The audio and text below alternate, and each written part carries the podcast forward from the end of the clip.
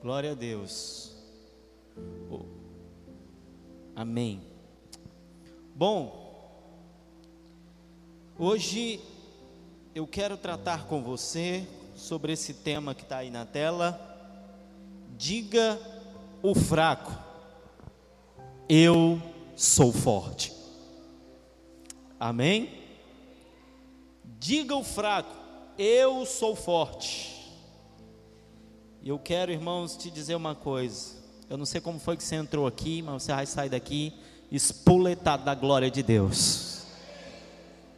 Sabe, queridos, há tanta coisa a ser aprendida por nós na Sua palavra, na palavra de Deus, tantas coisas que podem mudar o curso da tua vida, tantas informações que muitas vezes o mundo traz para nós de uma maneira errada e deturpam a nossa mente, nos fazem enxergar a realidade de uma maneira distorcida.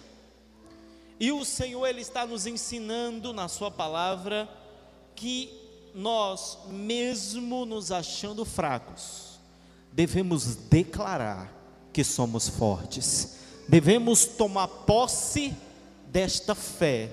Devemos tomar posse dessa ideia de que somos fortes e de que o inimigo não pode conosco. Eu quero que você acompanhe comigo a história de Gideão. Nós vamos ler Juízes, capítulo 6, versículo 1 em diante. Hoje nós vamos andar muito na Bíblia. E aí o meu meu DJ aqui da Bíblia vai ficar bem atento aí. Juízes capítulo 6, versículo 1, vai dizer o seguinte: Fizeram os filhos de Israel o que era mal perante o Senhor. Por isso o Senhor os entregou nas mãos dos midianitas por sete anos. Prevalecendo o domínio dos midianitas sobre Israel, fizeram estes para si, por causa dos midianitas, as covas que estão nos montes e as cavernas e as fortificações. Porque porque cada vez que Israel semeava, os midianitas e os amalequitas, como também os povos do Oriente, subiam contra ele. E contra ele se acampavam, destruindo os produtos da terra até a vizinhança de Gaza, e não deixavam em Israel sustento algum, nem ovelhas, nem bois, nem jumentos pois subiam com os seus gados e tendas e vinham como gafanhotos, em tanta multidão que não se podiam contar, nem a eles nem aos seus camelos, e entravam na terra para destruir. Assim Israel ficou muito debilitado com a presença dos midianitas. Então os filhos de Israel clamavam ao Senhor. Perceba o que estava acontecendo aqui. A Bíblia diz que o povo de Deus o povo de Israel fez o que era mal aos olhos do Senhor. Começaram a pecar, começaram a se afastar dos caminhos corretos. E por causa disso, Deus permitiu que os inimigos do povo de Deus tomassem conta daquele território, de forma que eles plantavam lá o que eles precisavam, e o inimigo vinha e roubava a colheita inteira. A Bíblia diz que por causa disso, eles fizeram buracos nas montanhas para se esconderem. Então a situação era terrível, diga misericórdia. A situação ali, irmãos, estava altamente desfavorável. E ali, depois de fazer besteira contra Deus, e sofrer as consequências do seu pecado, eles se arrependeram e clamaram ao Senhor pedindo ajuda. A Bíblia diz que eles estavam muito debilitados, porque sempre que eles plantavam uma coisa, o inimigo vinha e arrastava. Olha o que que acontece, vamos ler o verso 7. Tendo os filhos de Israel clamado ao Senhor por causa dos midianitas, o Senhor lhes enviou um profeta que lhes disse: Assim diz o Senhor Deus de Israel: Eu é que vos fiz subir do Egito e vos tirei da casa da servidão. E vos livrei da mão dos egípcios e da mão de todos quantos vos oprimiam, e os expulsei de diante de vós, e vos dei a sua terra. E disse: Eu sou o Senhor vosso Deus. Não temais os deuses dos amorreus, em cuja terra habitais, contudo não destes ouvidos à minha voz. Então veio o anjo do Senhor e assentou-se debaixo do carvalho que está em Ofra, que pertencia a Joás, Abias Rita, e Gideão, seu filho, estava malhando trigo no lagar para o pôr a salvo dos midianitas. Então o anjo do Senhor apareceu e lhe disse: O Senhor é contigo, homem valente. Presta atenção.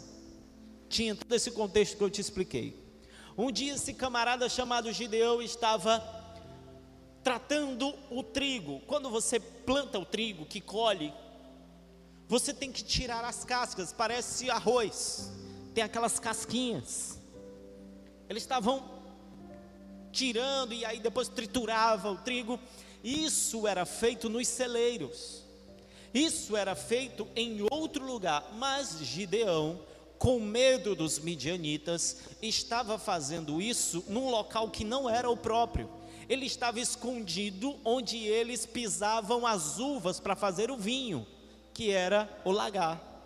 Ou seja, ele pensou: não, quando o inimigo chegar, eles vão me procurar lá no celeiro, mas eu vou estar escondido aqui, comendo deles, né? Então era um contexto de humilhação, era um contexto de desgraça. Era um contexto de se sentir derrotado.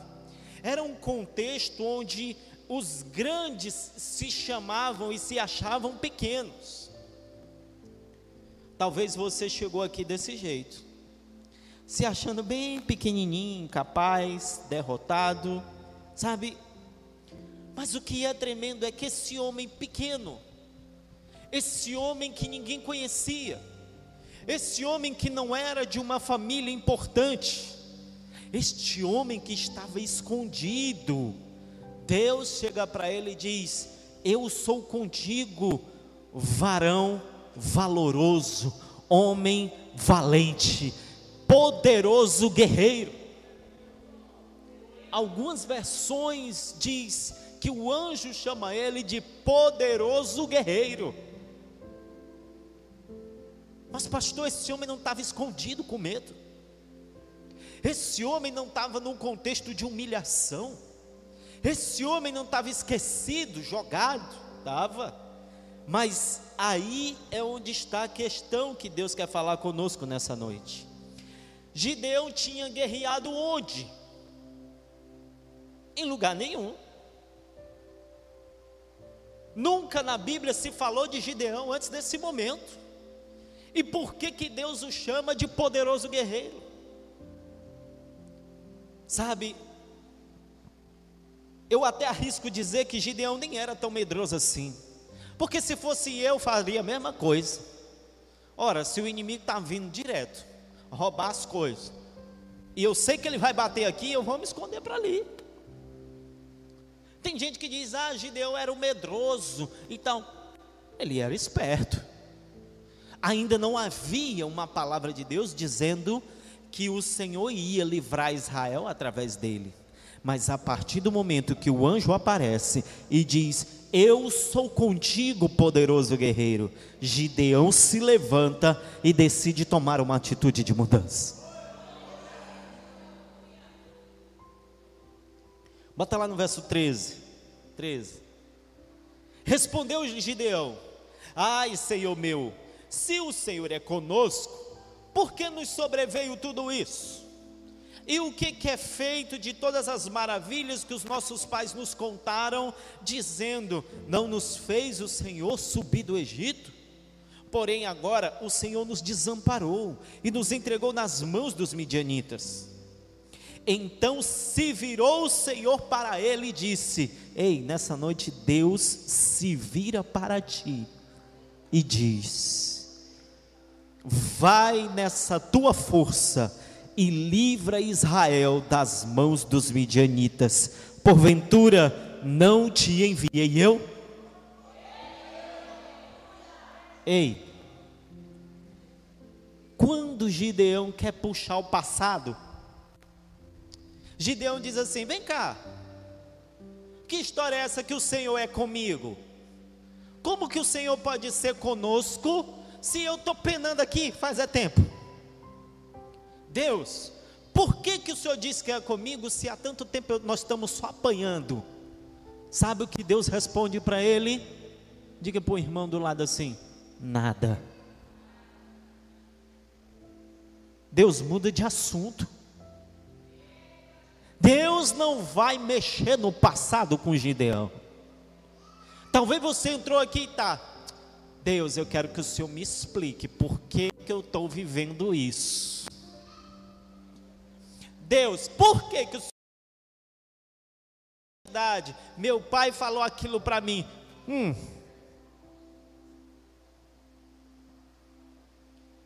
Deus olha para ti e diz: Ei, psiu, levanta.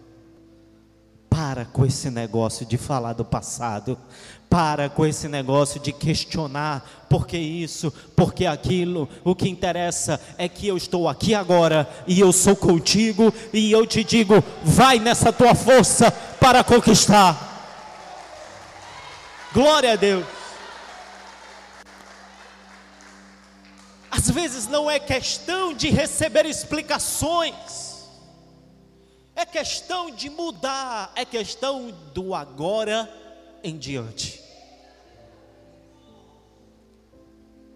Diga comigo, eu preciso parar de viver o passado e olhar para frente.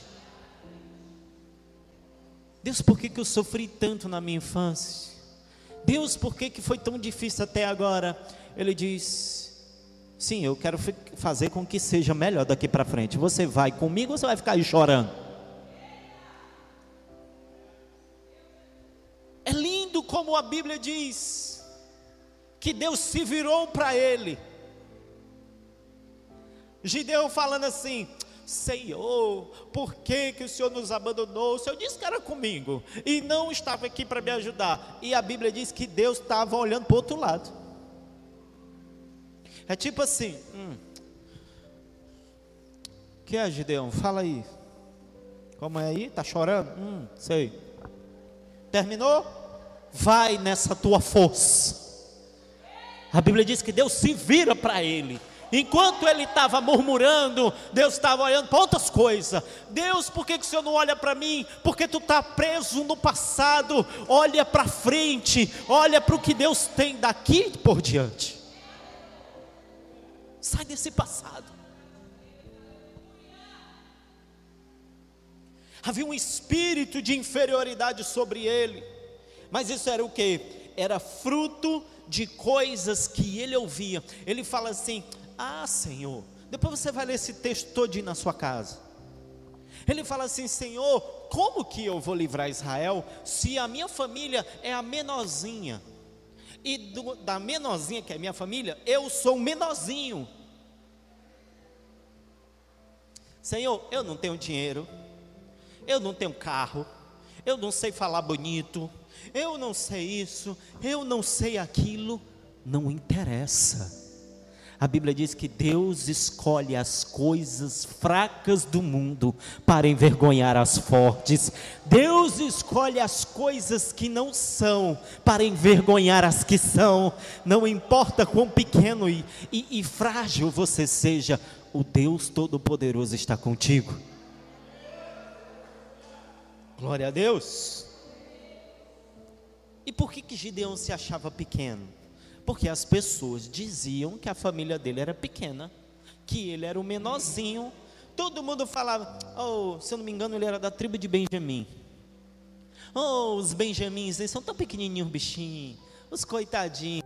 Oh, meu filhinho não consegue nada, não bichinho velho, oh, coitadinho dele. Coitadinho um satanás, eu sou é mais do que vencedor. Pare de se ver como um pequeno. Mas sabe o que, que provoca isso? Palavras de pessoas usadas pelo inimigo. No teu corpo, você é o que você come. Na tua mente, você é o que você ouve. Quanto mais você ouve palavras de derrota e de desgraça, mais derrotado você será. É igual o corpo, só come besteira, fast food, Coca-Cola e não sei o que, aí acorda morto. Ai, eu tô com dor no corpo. É o diabo que está em cima de mim, não, é a coca. Tu só come enlatado, comida industrializada. Ai, tem um pastor aqui que tem um demônio na minha junta. É não, filho.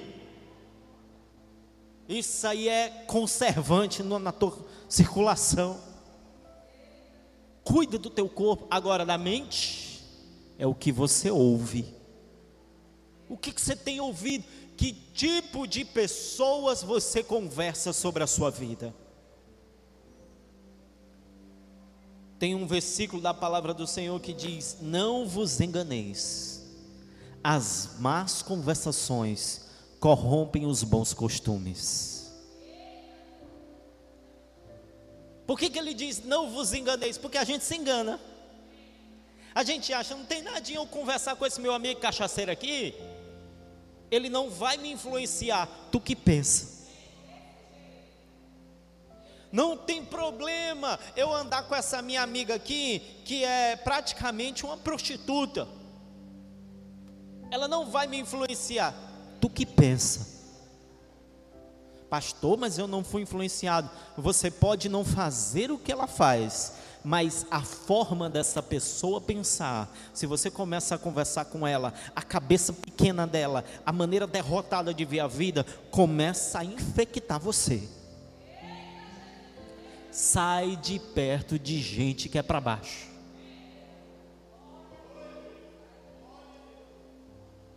Eclesiastes 7:21, bota lá. Eclesiastes 7:21.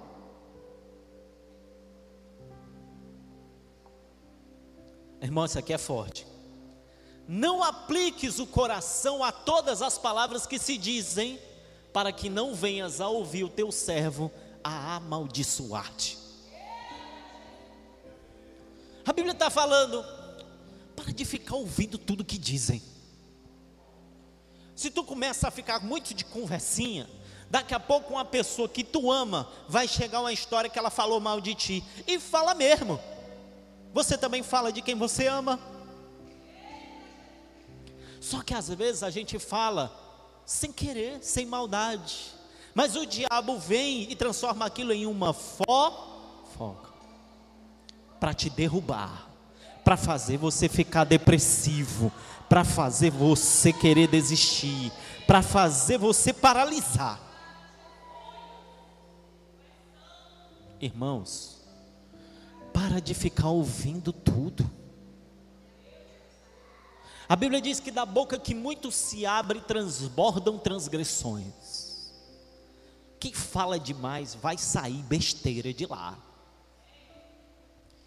Provérbios 15, 13. Bota aí. O coração alegra formoseia o rosto, mas com a tristeza do coração o espírito se abate. Basta uma palavrinha para te entristecer. Aí aquele leão que era você, vira um gatinho acuado de trás da mesa. Com medo de tudo. Porque o espírito se abate. Lucas 6,45. Aqui é Bíblia aqui para tu entender que você não pode dar ouvido a tudo. Olha isso aqui, irmão. O bom homem, o homem bom do bom tesouro do coração tira o bem e o mau homem do, do mau tesouro tira o mal, porque a boca fala do que está cheio o coração. Tem gente que é ruim, tem gente que não presta, tem gente que não tem a palavra do Senhor no coração.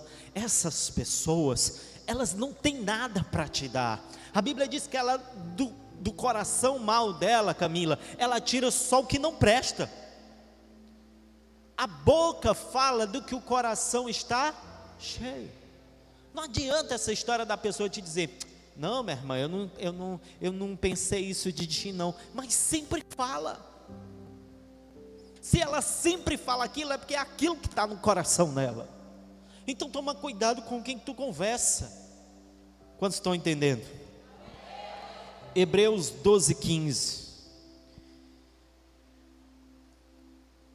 Atentando diligentemente, porque ninguém, para que ninguém seja faltoso, separando-se da graça de Deus, nem haja alguma raiz de amargura que brotando vos perturbe e por meio dela muitos sejam contaminados. Deus está dizendo: cuidado, porque o diabo quer plantar só uma raizinha de amargura no teu coração. Essa raiz vai crescendo. Daqui a pouco você está angustiado eu estou cansado de ver o diabo desfazer amizades, desfazer casamentos, desfazer discipulado entre pastor e ovelha, entre líder e discípulo, porque alguém chegou e comentou uma coisa endemoniada, uma palavrinha de nada. Às vezes não tem, você está sem maldade nenhuma, a pessoa vem com a malícia do inferno e ela bota uma sementinha bem pequenininha de amargura. Três mulheres, isso acontece mais entre as mulheres.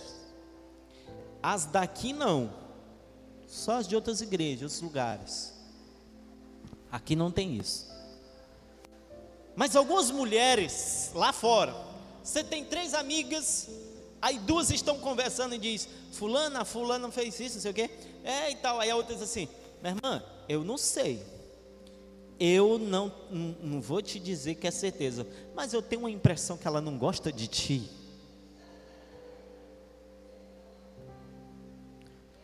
Por que que tu diz isso? Não, não sei.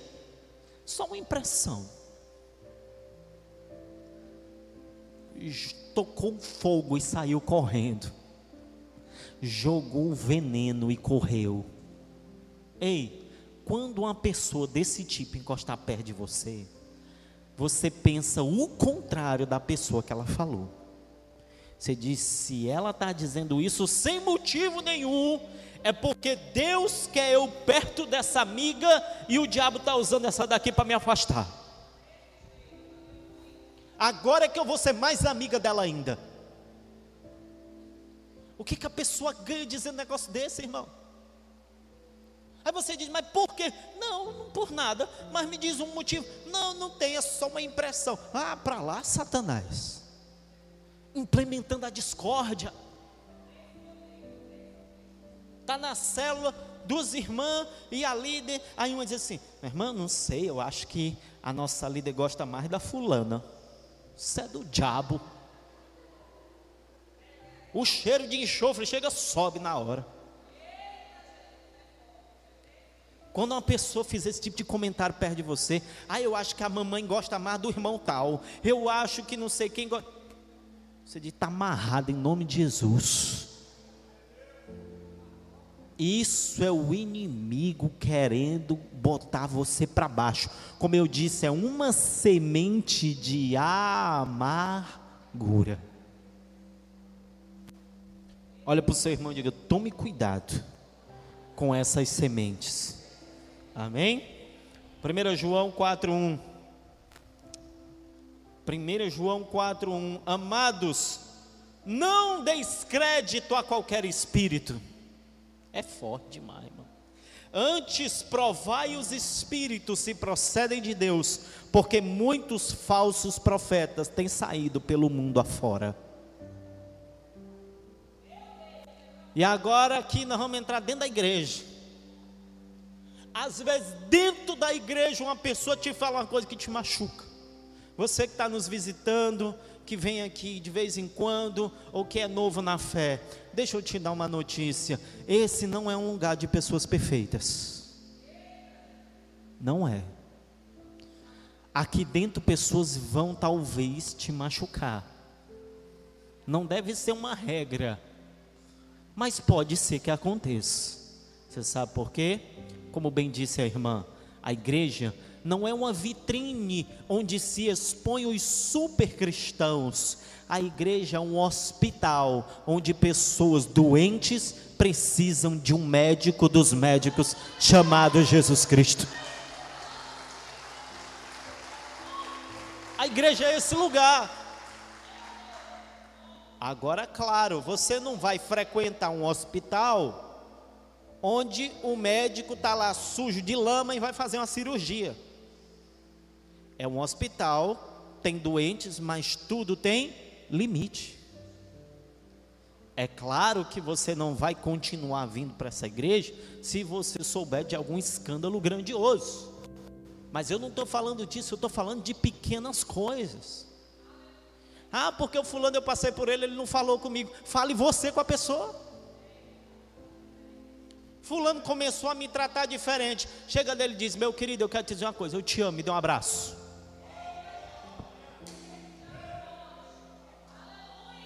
É assim que o crente faz. Aí o diabo diz: Eu acho que aquele irmão ali está com inveja de ti. Eu tenho a impressão de que ele tem algo contra ti. É uma semente de amargura. Ele quer que tu fique pensando: Eita, aqui nessa igreja todo mundo me julga. Será que é meu cabelo? Será que é isso? E muitos irmãos, me dê a licença da palavra, abestados, caem nessa. Mas hoje é dia de vacinação espiritual nessa igreja. Você está sendo vacinado contra essas sementes de amargura. Você pode aplaudir a Jesus por isso? Glória a Deus. Irmão, o diabo é o rei da ilusão ele monta um cenário e faz você acreditar que aquela mentira é uma verdade. Eu já tenho de maridos que dizem assim, pastor, eu tenho certeza absoluta que a minha esposa está me traindo. Aí eu pego aquele impacto, faço assim a cadeira. É mesmo, irmão? É, pastor. Eu digo misericórdia. O irmão, o irmão tem o quê? Alguma foto? O irmão tem um vídeo? O irmão pegou ela conversando com alguém? Não, pastor, eu tive um sonho.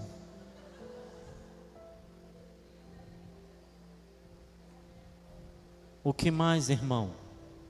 Não, pastor, um dia ela estava assim estranha comigo. Como estranha? Não sei, ela acordou, não quis conversa. E depois, quando foi de noite, ela não quis nada comigo. E o que mais? Só isso, pastor. Meu filho, isso aí se chama mulher. Sexo feminino, ela é desse jeito. Tem dia que ela é mil maravilhas, tem dia que ela não quer nem olhar na tua cara. Isso aí é mulher. E esse sonho que tu teve foi que tu encheu a barriga demais e teve pesadelo de noite. Para de besteira. Tira essas sementes de amargura que jogam pai contra filho, marido contra esposa, irmão contra irmã. Joga isso fora. Ame as pessoas porque você vai ser mais feliz. Ah, pastor, porque eu tenho medo de confiar e me ferir. Ei, se tu te ferir, a cura para toda doença está ao teu lado. Ele se chama Jesus Cristo de Nazaré. Você é ferido e é curado na mesma hora. Crente não pode ter medo de se ferir com as pessoas. Se eu fosse ter medo de me ferir, eu nunca ia ser pastor. Já teve gente que disse: esse pastor quer se aparecer. Eu digo: meu Deus, não tenho nem um ano aqui, já estão dizendo que eu quero me aparecer. As pessoas falam mal de você, da sua família, e vão falar sempre, mas você não precisa acreditar naquilo. Diga para o irmão do lado: a intenção do inimigo é encher a sua mente de amargura, te fazendo acreditar que você é pequeno e não pode nada.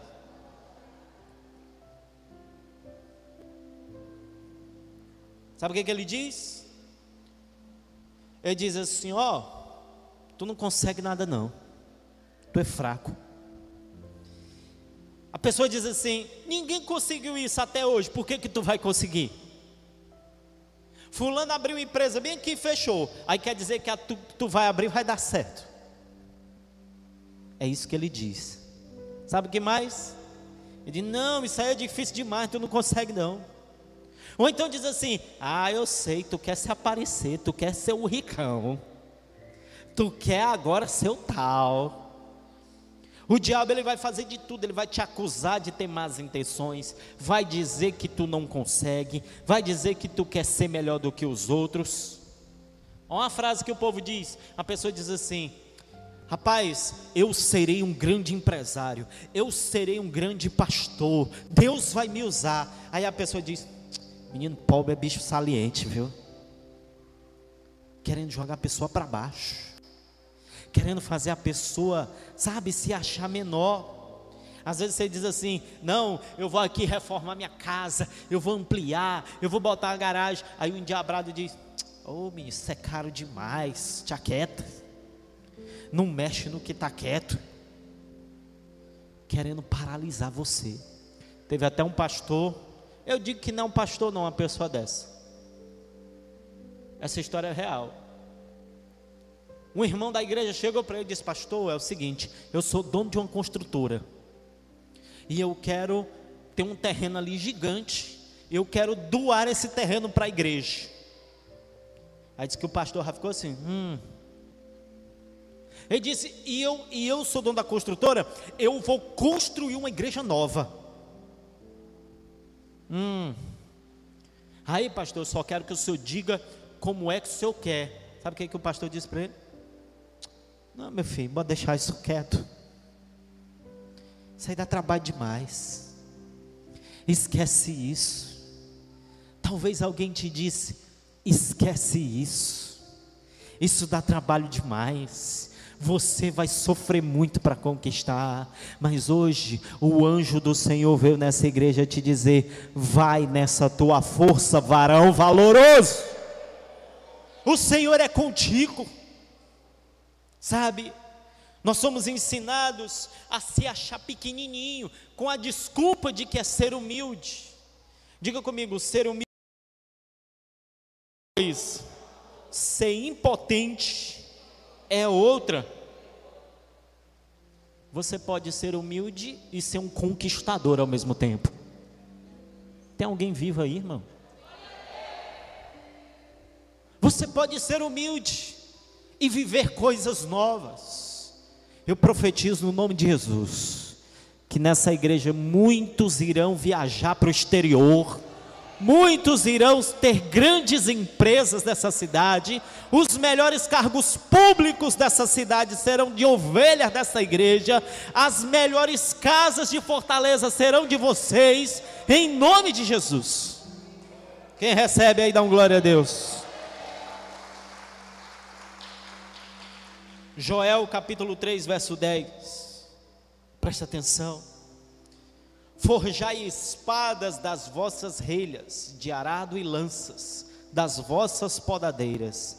Diga o fraco, eu sou forte. Diga o fraco, diga o fraco. Você pode se achar o fraquinho, mas o que você vai dizer? Eu sou forte. Irmãos, Provérbios 23, versículo 7, diz o seguinte: Porque como imagina em sua alma, assim ele é. Como é que você se imagina? Ah, pastor, eu sou, eu sou o bichinho ré, eu sou tão pequenininho. Parabéns, você vai ser bem. Agora, se você disser, Pastor, se o diabo tiver juízo, ele sai da minha frente, porque eu estou igual um trem desgovernado com a glória de Deus. Eu estou aqui para conquistar. Eu estou aqui para ganhar vidas. Eu estou aqui para Deus me usar para ganhar pessoas. Eu estou aqui para abençoar minha família. Ei, é assim que você vai ser. Tem gente que está há anos sofrendo, se achando nada, por causa de uma palavrinha. Talvez você estava na escola e você disse, professora, posso falar? Aí ela, fala menino, porque tem professor que é endiabrado. Fala menino. Aí o menino, professor, eu gostaria de mostrar meu projeto. Aí fala, aí o professor, isso aí está horrível. Tu não vai conseguir nada com isso aí. Volta para tua cadeira. Aí a pessoa guarda aquela palavra. E dali para frente, ela se cala. Ela vira alguém tímido, introspectivo e sem confiança. Às vezes é o pai, às vezes é a mãe, às vezes é o marido que faz com a esposa, a esposa com o marido, e você fica travado. Mas isso não quer dizer que você seja isso de verdade. Quantos podem dizer amém? Eu vou botar aqui uma imagem para te ensinar uma coisa. Anderson, bota lá aquela, aquele círculo lá. Eu, eu não sei se os irmãos vão conseguir enxergar. Presta atenção nisso aqui. Esse, isso aqui que eu vou te ensinar, tem gente que paga 30, 40 mil para aprender aí nos coach da vida. Você na Filadélfia aprende tudo de graça, para a glória de Deus. Presta atenção na coisa. Você está vendo esses círculos? Um preto, um vermelho, um amarelo e um verde. São as áreas da tua vida, as, as barreiras que você vai quebrar até chegar no sonho de Deus para ti. Amém? Hoje, em muitas áreas da sua vida, você está aqui no círculo preto. O círculo preto tem um nome grande aqui. Quem consegue ler esse nome? O que está escrito aqui? O círculo preto é a zona de conforto. É onde tu está agora em muitas áreas da vida. Oh, pastor, esse aluguelzinho aqui tá bom demais. Eu pegando quatro ônibus para ir e quatro ônibus para voltar do trabalho, tá bom demais zona de conforto. Pastor, meu relacionamento está mais ou menos, mas pelo menos, né? A gente briga, joga um celular um no outro, mas é assim mesmo, né, pastor? Zona de. Na zona de conforto você tem uma sensação de segurança, mas na verdade tua vida está horrível. Só que você não quer se mexer você tem medo, você está vivendo lá com um salário mínimo, ganha mil e cento e pouco e tem mil quatrocentos de conta. Aí todo mês tu faz um sorteio para ver qual das contas que tu vai pagar. Eu escolho você. Está amarrado isso na tua vida, irmão. Tu tem que sair daí da zona de conforto. Sacode teu irmão e diz: sai dessa zona de conforto. Irmão, o ser humano é tão terrível que ele se acostuma com tudo. Eu trabalhei na polícia civil e tinha uma, uma carceragem na delegacia, celas. E tinha algumas pessoas que eu dizia assim: Ei, cara, tá perto de tu sair, os presos, né? Aí eu dizia: Ei, Guilherme, tenho nada para fazer lá fora, eu vou ficar aqui mesmo. Olha. Irmãos, o ser humano é terrível ele se acostuma com a desgraça. Você não nasceu para se acostumar com a vida medíocre. Aí você diz: Não, por glória a Deus, fui para o culto, Pastor Guilherme deu uma palavra top, e agora eu vou sair da zona de conforto. E na hora que eu começar, Deus já vai me abençoar. Nem sempre. Quando você sai da zona de conforto, você entra na zona vermelha. Vermelho quase nunca é coisa boa. Qual é o nome aqui? Zona de. Quando você sai da zona de conforto, quando você decide dar um passo para a mudança, começam a vir os medos. Eita, será que vai dar certo? Será que essa empresa não vai falir? Será que eu não vou ter prejuízo? Será que meu marido vai gostar dessa camisola nova, vai sorrir da minha cara? É a zona do medo. Será? Será que dá certo? E aí o diabo chega. Eu, se fosse tu, eu desistia. Bicho é nojento, tu tá bem que ele passa. Desiste.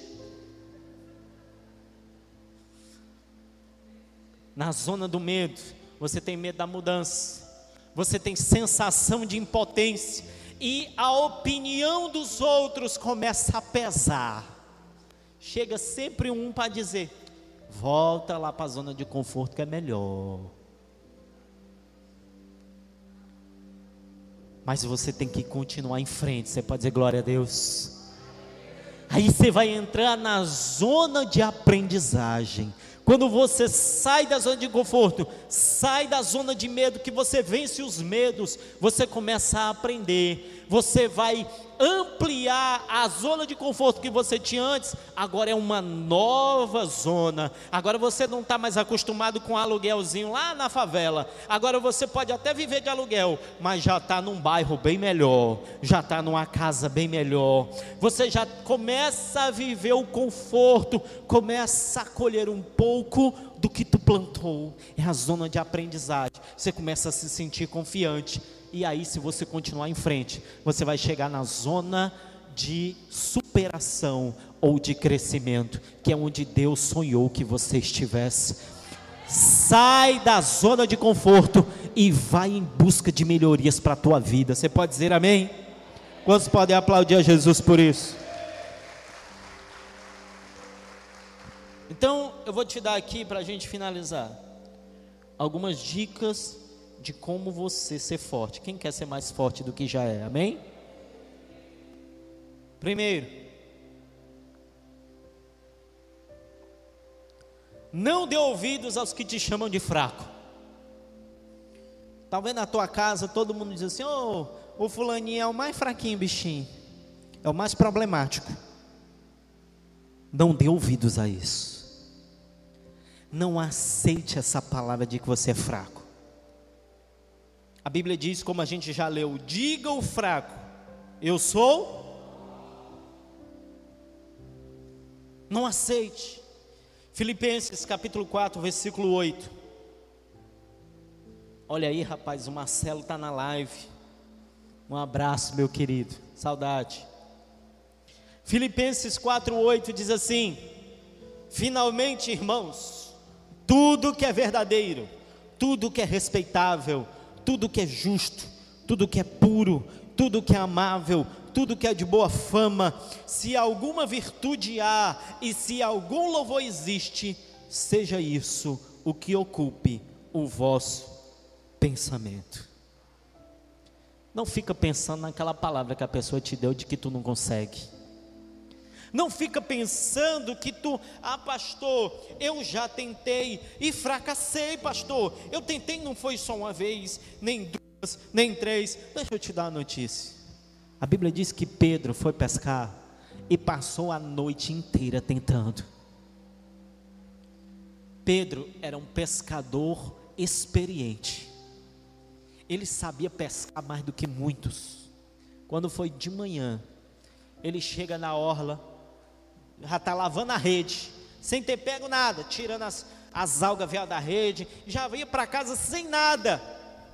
Jesus vem passando e diz assim: Ei, e aí tu pescou o quê? Nada, Senhor.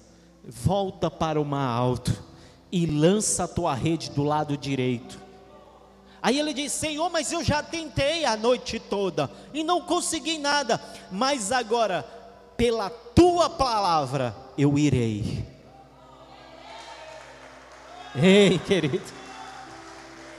Talvez você tentou várias vezes e não deu certo, mas agora você está recebendo uma palavra dizendo: volta ao mar alto, volta lá onde você fracassou, volta lá onde você pensava que não dava certo e tenta mais uma vez, porque dessa vez dará. A Bíblia diz que ele volta, lança a rede e ela vem cheia de 153 grandes peixes de maneira que ele puxava e o barco quase afunda, porque não dava conta do peso. Ele foi obrigado a chamar os outros e dizer: Deixa eu dividir contigo aqui, porque não cabe no meu barco. Eu profetizo que vai ser assim na tua vida. Você vai chamar o teu irmão e vai dizer: Deixa eu te dar um carro aqui, porque não cabe mais na minha garagem. Deixa eu te dar essa casa para tu morar, porque eu já aluguei várias e eu posso muito bem te dar uma. Deus vai te dar que vai transbordar. Você pode dizer amém? amém. Aleluia. Pastor, o que, que eu faço com as palavras negativas que eu ouço? Ignora. Deixa eu te dizer uma coisa. Tem gente que chega para mim assim: Pastor, está desesperada. O que foi, meu filho? Pastor, fulano disse que eu era um fracassado. E aí? Pastor, eu estou mal. E por que, tu acreditou nisso? Escuta o que eu vou te dizer. Tu é vitorioso. Agora tu tem a palavra dele e uma minha. Escolhe qual das duas tu vai acreditar. É só você escolher no que acreditar. As pessoas podem dizer o que quiser. E você pode acreditar no que quiser. Você pode decidir acreditar no que teu pai diz, no que tua mãe diz, no que o teu amigo lá endiabrado diz, ou você pode acreditar no que a palavra de Deus diz a teu respeito. Diga comigo, eu é que escolho no que eu vou acreditar.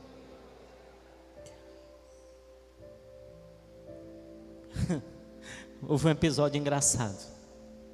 Lá na polícia onde eu estava, um dia um camarada bêbado foi preso, estava doido. Ele, é, sabe aquela pessoa que bebeu, fumou, usou não sei o que, fumou, não sei, ele estava tudo enquanto misturado. Ele chegou na delegacia, era praticamente endemoniado. A gente sabe que ele estava cheio de demônio. Mas ele estava incontrolável. Aí jogamos ele lá na caceragem, ele ficou assim na grade olhando para mim. vou te matar.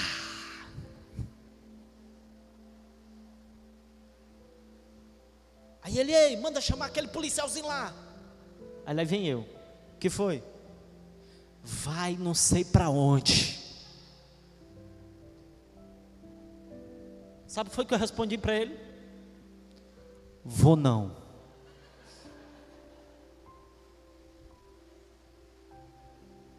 Pessoa disse assim: vai não sei para onde. Eu não, aqui tá bom, vou não. Tá ótimo aqui.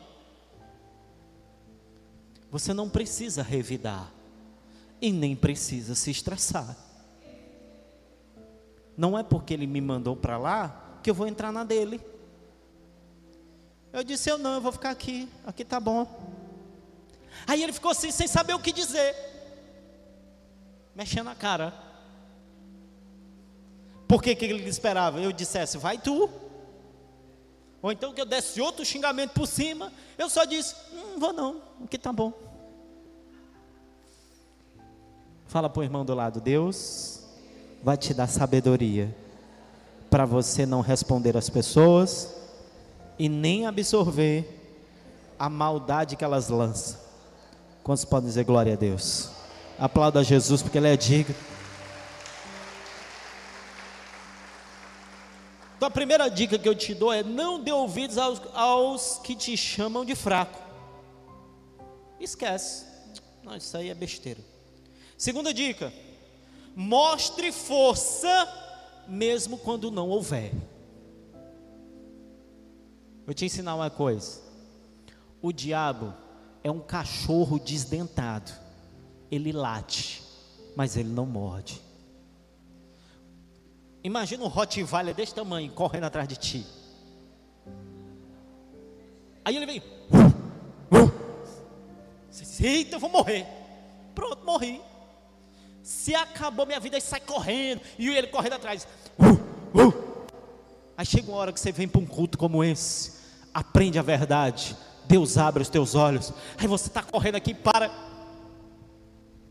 Eu vou correndo por quê mesmo? Passa, Satanás e Ele vai deixar você em paz, porque tudo é a maneira como você se enxerga. Mostre força, mesmo quando não existir. Provérbios 24, 10. Olha lá. Provérbios 24, 10. Se te mostras fraco no dia da angústia, a tua força é pequena. Me chamaram ali para expulsar um demônio um dia desse. Já falei dessa história um bocado de vez. Mas foi engraçado. Aí as meninas que estavam lá, que me chamaram, disseram assim: Pastor, o senhor entrou, parece que o senhor estava malhado.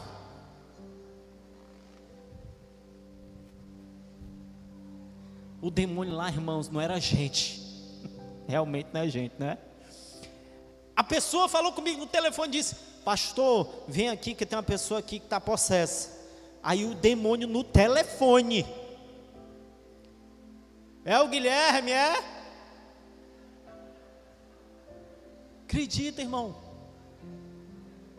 É o Guilherme. Diz para ele não vir aqui não, que ele vai só passar vergonha.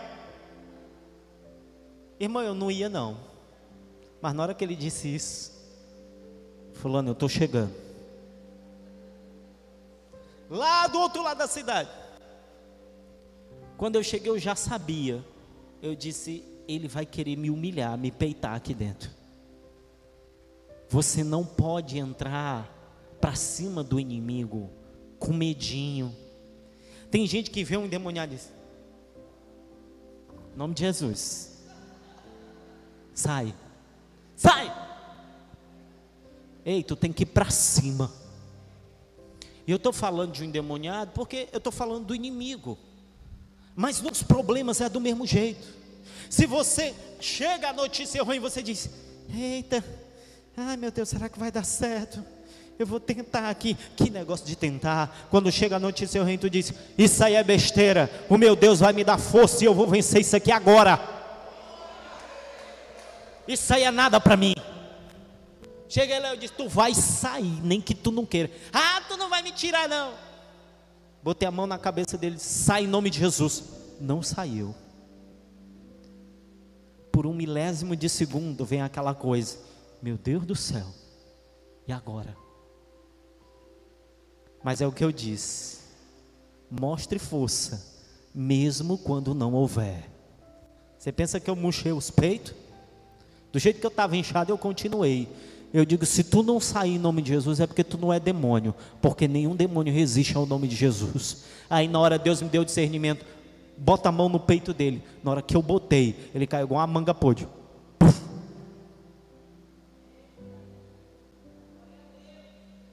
Muitas vezes não é questão de força, é questão de você receber de Deus a orientação, e enquanto ela não vem, mostre que você está firme.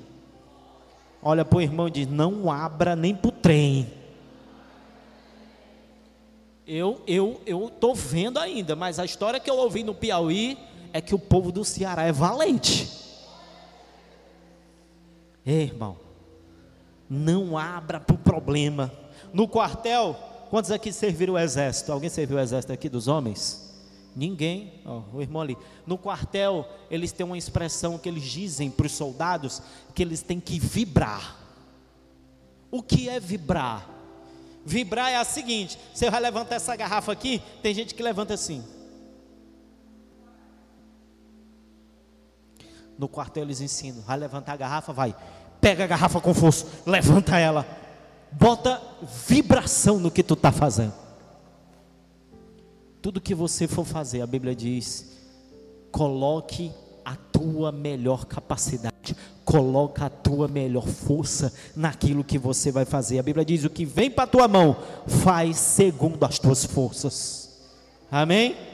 Ó, oh, Davi. Davi olha para o gigante.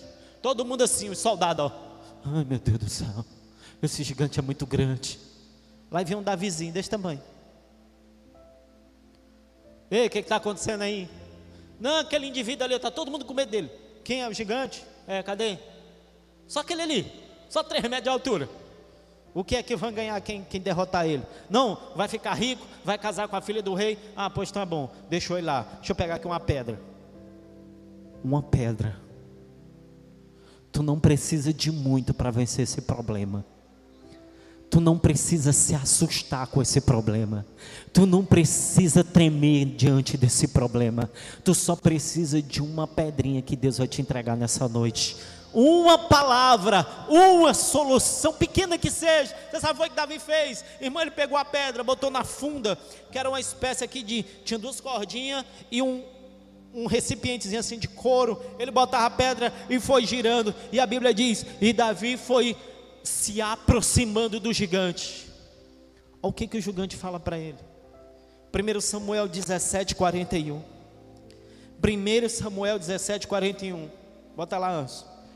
O filisteu também vinha se chegando a Davi, e o seu escudeiro ia diante dele. Eles estavam se aproximando um do outro. Olhando o filisteu e vendo a Davi, o desprezou, porquanto era moço ruivo e de boa aparência. O gigante olhou para ele e disse: Esse meninozinho bem aqui, essa coisinha bem que bonitinha que vai me derrubar. Olha para o teu e fala assim: Não se engane comigo. Eu sou bonitinho, mas eu tenho uma força que vem de Deus. As pessoas olham para ti e te acham inofensivo. Mas o crente, quando se determina a conquistar alguma coisa, não tem gigante que pare ele. O gigante desprezou Davi. Olha lá, para frente, 43. Disse o filisteu a Davi: Sou eu algum cão para tu vir contra mim com um pedaço de pau, porque Davi tinha um pau e afunda. E pelos seus deuses amaldiçoou o filisteu a Davi. Talvez, irmãos, talvez, se fosse eu e você, a gente tremia na mesma hora e voltava. O gigante já era grande por si só, se ele ficasse calado já dava medo. E ainda ele falando, dizendo: Tu, essa coisinha bem vai me derrubar? Disse mais o filisteu a Davi: Vem a mim, e eu darei a tua carne às aves dos céus e às bestas feras do campo.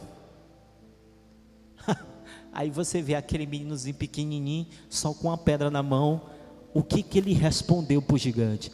Irmãos, quem estava lá ficou escandalizado com essa cena um caba de 3 metros e um meninozinho de 1,60m e um meninozinho com a pedra, o gigante amaldiçoa ele. Aí o que, que as pessoas pensaram? Agora Davi vai desistir, não é possível. Com essa daí eu me borrava todinho.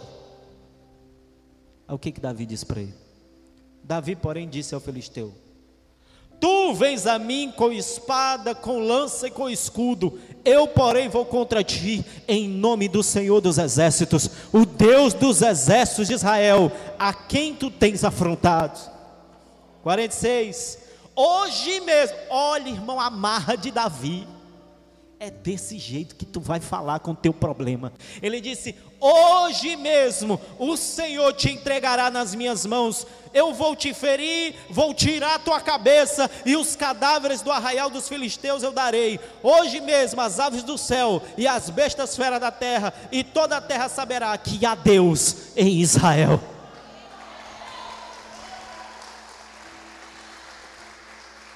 Olha o tamanho não importa o tamanho do teu problema.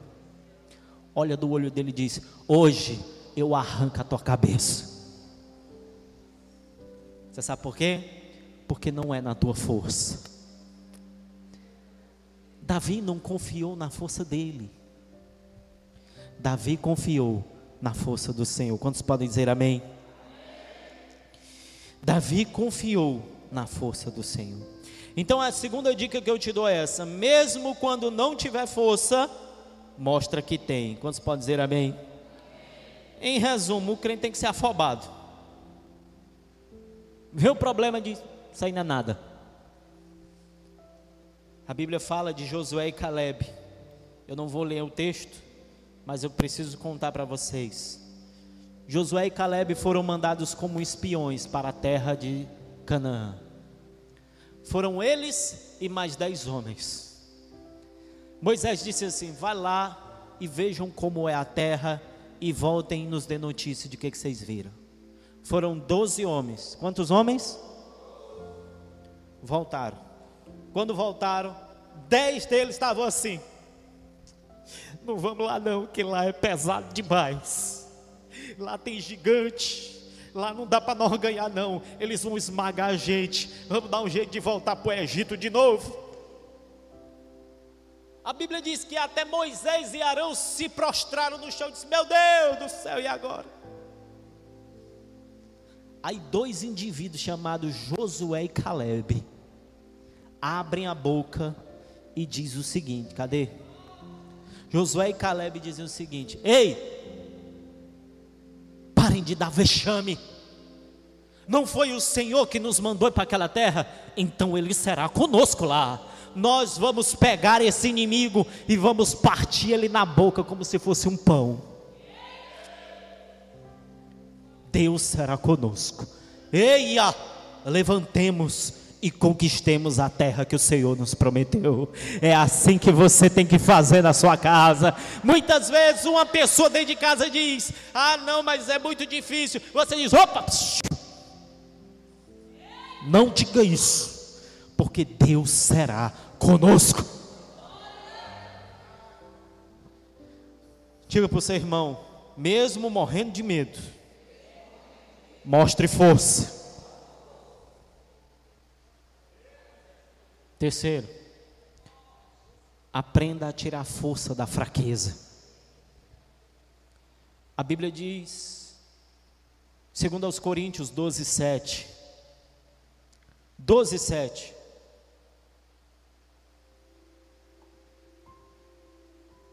Aqui é o apóstolo Paulo falando. E para que eu não me ensoberbecesse com a grandeza das revelações, foi-me colocado, foi-me posto um espinho na carne, mensageiro de Satanás, para me esbofetear, a fim de que eu não me exalte. Por causa disso, três vezes pedi ao Senhor que o afastasse de mim. Então ele me disse: A minha graça te basta porque o poder se aperfeiçoa na fraqueza. De boa vontade, pois, mais me gloriarei nas fraquezas, para que sobre mim repouse o poder de Cristo. Escuta uma coisa: os servos de Deus, eles são conhecidos pela capacidade que eles têm de tirar força do meio da fraqueza. Quando todo mundo olha para você e diz: morreu, quando todo mundo olha para você e diz: Esse aqui não consegue mais, você se levanta mais forte do que o que era antes, porque a Bíblia diz que quando eu sou fraco, aí é que eu sou forte. Pastor, mas como é que é isso? É porque no teu momento de fraqueza, de angústia, de, de sentimento de inferioridade, Deus se achega a você e diz: calma, porque eu serei contigo, eu vou te ajudar, e você vai continuar agora, não na sua força, mas na minha. Você tem que aprender a tirar força do meio da fraqueza. Sabe aquele dia que você diz assim: hoje eu não vou para a igreja. Irmão, nem que tu venha arrastado, mas vem. Fala a mulher, fala para o marido, o marido fala para a mulher assim: ó, se eu não quiser vir para a igreja, me leva arrastado. Porque no dia que você se sente mais fraco, é o dia que Deus mais vai operar na tua vida. Às vezes a gente não quer mais fazer nada, não quero ver ninguém. Se alguém chegar, diz que eu não estou. Hoje eu não quero ver ninguém, vou ficar offline modo avião. Todo mundo pode ter um dia de dificuldade. O que você não pode é deixar de fazer o que é essencial nesses dias. Porque senão uma situação que já está ruim vai ficar pior. Quando você está doente, você não tem vontade de comer. É verdade ou não é? Verdade ou não é, igreja? E se você não comer naquele dia, como é que você fica? Pior do que está. É assim ou não é? Do mesmo jeito é espiritual. Estou com vontade de ver ninguém. Aí é que tu tem que ver. Estou com vontade de ir para a igreja, não. Vem, senta na primeira fila. Só para dar na cara do diabo. Você vai dizer: Tu queria que eu ficasse em casa, mas eu vim adorar o meu Senhor e hoje vai ser melhor do que todos os cultos que eu tive esse ano.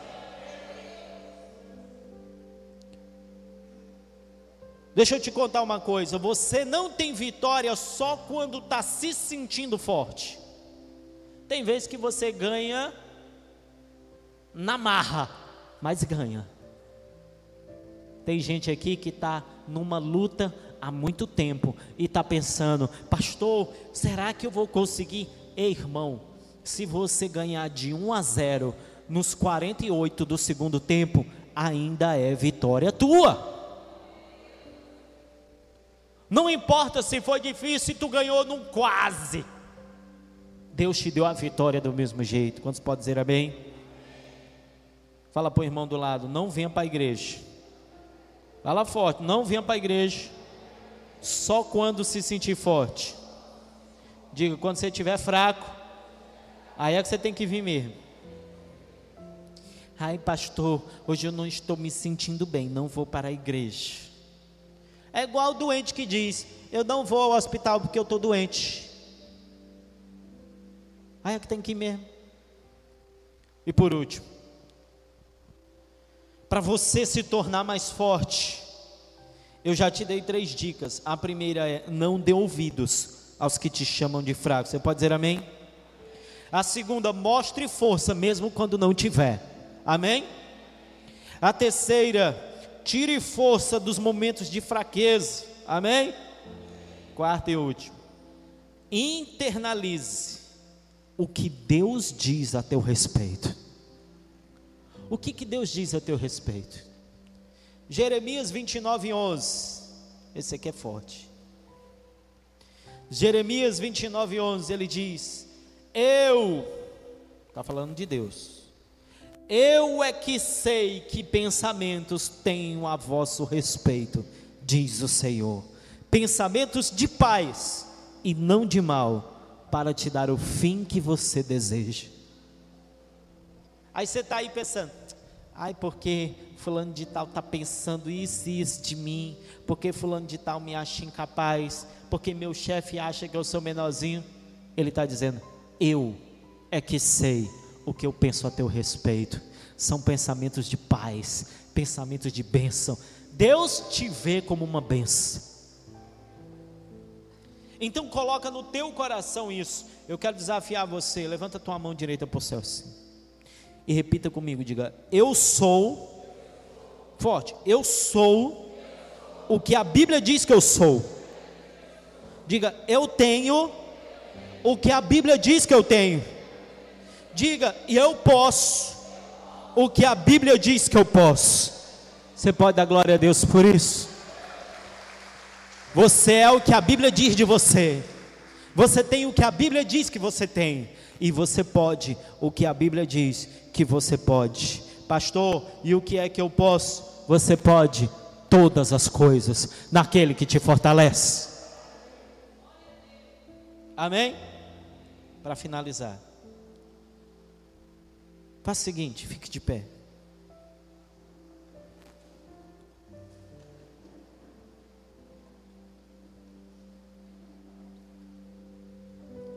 Talvez você chegou aqui se sentindo o carrapato do carrapato do carrapato. Pastor, não sou nada. Você entrou aqui um gatinho. Você vai sair daqui um leão cheio da unção de Deus. Você vai sair daqui para conquistar. A Bíblia diz: diga ao fraco, eu sou forte. Talvez você pense, pastor, eu tive um trauma. Eu passei por um trauma e eu não consigo me sentir alguém vencedor mais. Observe o que aconteceu com Jesus. Lucas 22, 63. Presta atenção o que fizeram com ele. Os que detinham Jesus, ele estava preso. Os que detinham Jesus zombavam dele, davam-lhe pancadas, e vendando-lhe os olhos diziam: Profetiza-nos, Quem é que te bateu? Preste atenção. O outro versículo. E muitas outras coisas diziam contra ele, blasfemando. Eu quero que você imagine agora Jesus nessa situação. Ele estava com os pés e as mãos amarrados, botaram um capuz na cara dele e começaram a bater no seu rosto e diziam assim: Tu não é o talzão? Diz agora quem foi que te bateu. E blasfemavam dele. O que é blasfemar? Falavam coisas dele que ele não era. Diziam que ele eram coisas ruins que ele não era. Pastor, o que é que isso tem a ver comigo? Escuta para tu dar um glória a Deus. A Bíblia diz que tudo que Jesus viveu foi para que você não precisasse mais viver. Tudo que ele passou foi para trazer para ti redenção. O sangue que desceu daquele rosto desfigurado por causa dos murros que ele recebeu. Rosto na Bíblia fala de identidade. Eles queriam deturpar a identidade de Jesus, queriam humilhá-lo, queriam fazer com que ele se sentisse um nada. Será que isso aconteceu com você também? Será que te bateram com palavras, dizendo que você era um nada, dizendo que você não conseguia? Será que a tua visão está tampada e você não consegue ver além? Você não consegue se ver vencendo, você não consegue se ver com um bom emprego, você não consegue se enxergar um vitorioso, porque a tua visão está tampada Deixa eu te dizer uma coisa: nesta noite o sangue que desceu do rosto de Jesus descerá sobre a tua vida, e o espírito do fracasso, da vergonha e do medo baterá em retirada, e aquele que chegou aqui fraco sairá fortalecido, em nome de Jesus. Quantos creem nisso e recebem, dá um glória a Deus, aplauda o Senhor, feche os teus olhos.